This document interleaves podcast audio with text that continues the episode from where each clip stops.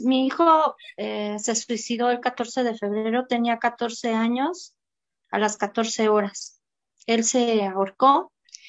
¿Y cómo puedo saber si mi hijo ya está en la luz? Si dan alguna señal. Y esta es algo que, me ha estado conmoviendo mucho en estos días, cómo rezarle a mi hijo cuando estoy en este momento muy enojada con Dios, más por estas fechas. Quiero rezarle a mi hijo, pero no encuentro conectarme ahorita con, con Dios. No estoy enojada con, con mi hijo, es con Dios.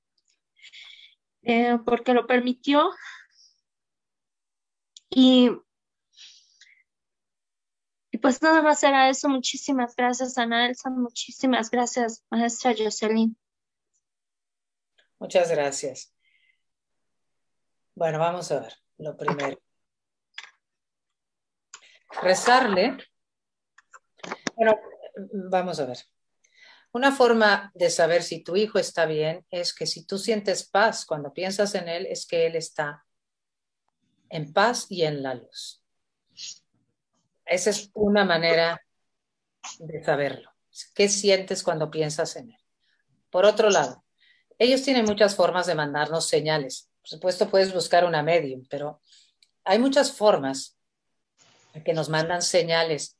A veces es a través de algo que lees, algo que escuchas, algo, eh, un anuncio que viste, pero su manera, siempre tienen una manera de decirnos, mamá, papá, estoy bien.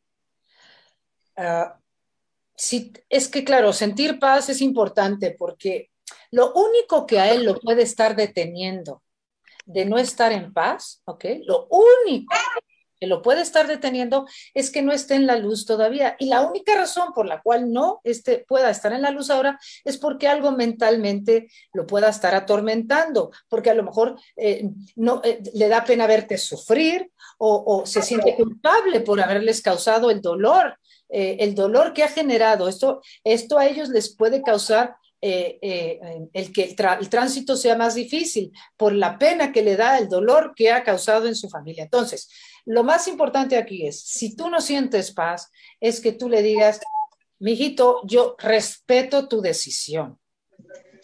Por favor, ve hacia la luz. Pide ver la luz, te espera el cielo, te espera el amor inconmensurable no te preocupes por nosotros. Nosotros te amamos, hagas lo que hagas, todo está bien. Lo único que importa es que tú veas la luz y tú lo convences y le dices que pida ver la luz. Créeme que si lo haces y, se lo dices todo el tiempo, él llega a la luz porque no hay nada que los ayude más que el amor que les estamos enviando. Y no está sola, del otro lado hay todo un equipo ayudándolo, si es que no está en la luz aún, eh, diciéndole, aquí estamos, aquí estamos, voltea a vernos. Lo único que tienes que hacer tú es decirle, confía, confía, hijo mío, todo está bien, no existe el castigo, no existe el juicio, nosotros estamos bien y solo queremos que vayas a la luz, no te preocupes por nosotros. ¿Ok? Por un lado. Por otro lado, estar enojado es parte del proceso, ¿ok? Es parte del proceso del duelo es casi que inevitable estar enojados. Es como un periodo que pasamos en donde nos peleamos con lo que pasó y entonces le echamos la culpa a Dios, o si no fuera Dios, se lo echaríamos a otros. Pero la manera de sacar el enojo es echándole la culpa a algo.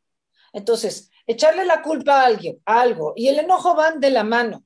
Todo eso es parte de un condicionamiento que tenemos. Creemos que que, las cosas deberían de ser diferentes, el condicionamiento en el que estamos es creer que nosotros somos responsables de lo que pasó, que alguien es responsable, como que lo que de pasó es culpa de alguien. Todo esto es una manera de pensar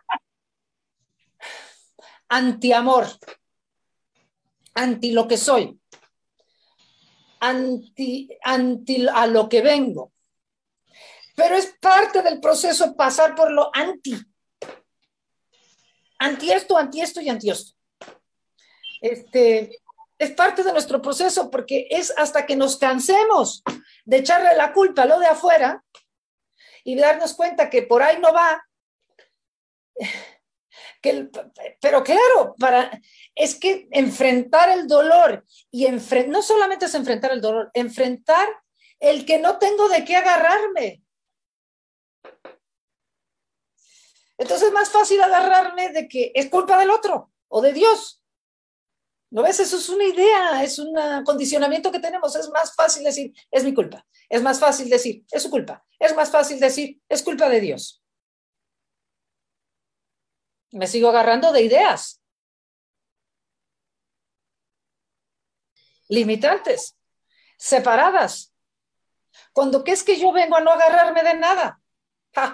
Ahora, ¿cómo nos comemos esa? Vengo a no agarrarme de nada. ¿De qué me puedo agarrar? De este instante como es. Y este instante como es, no es agradable. ¿Por qué? Porque ahorita estoy teniendo pensamientos que están generando emociones que no me gustan.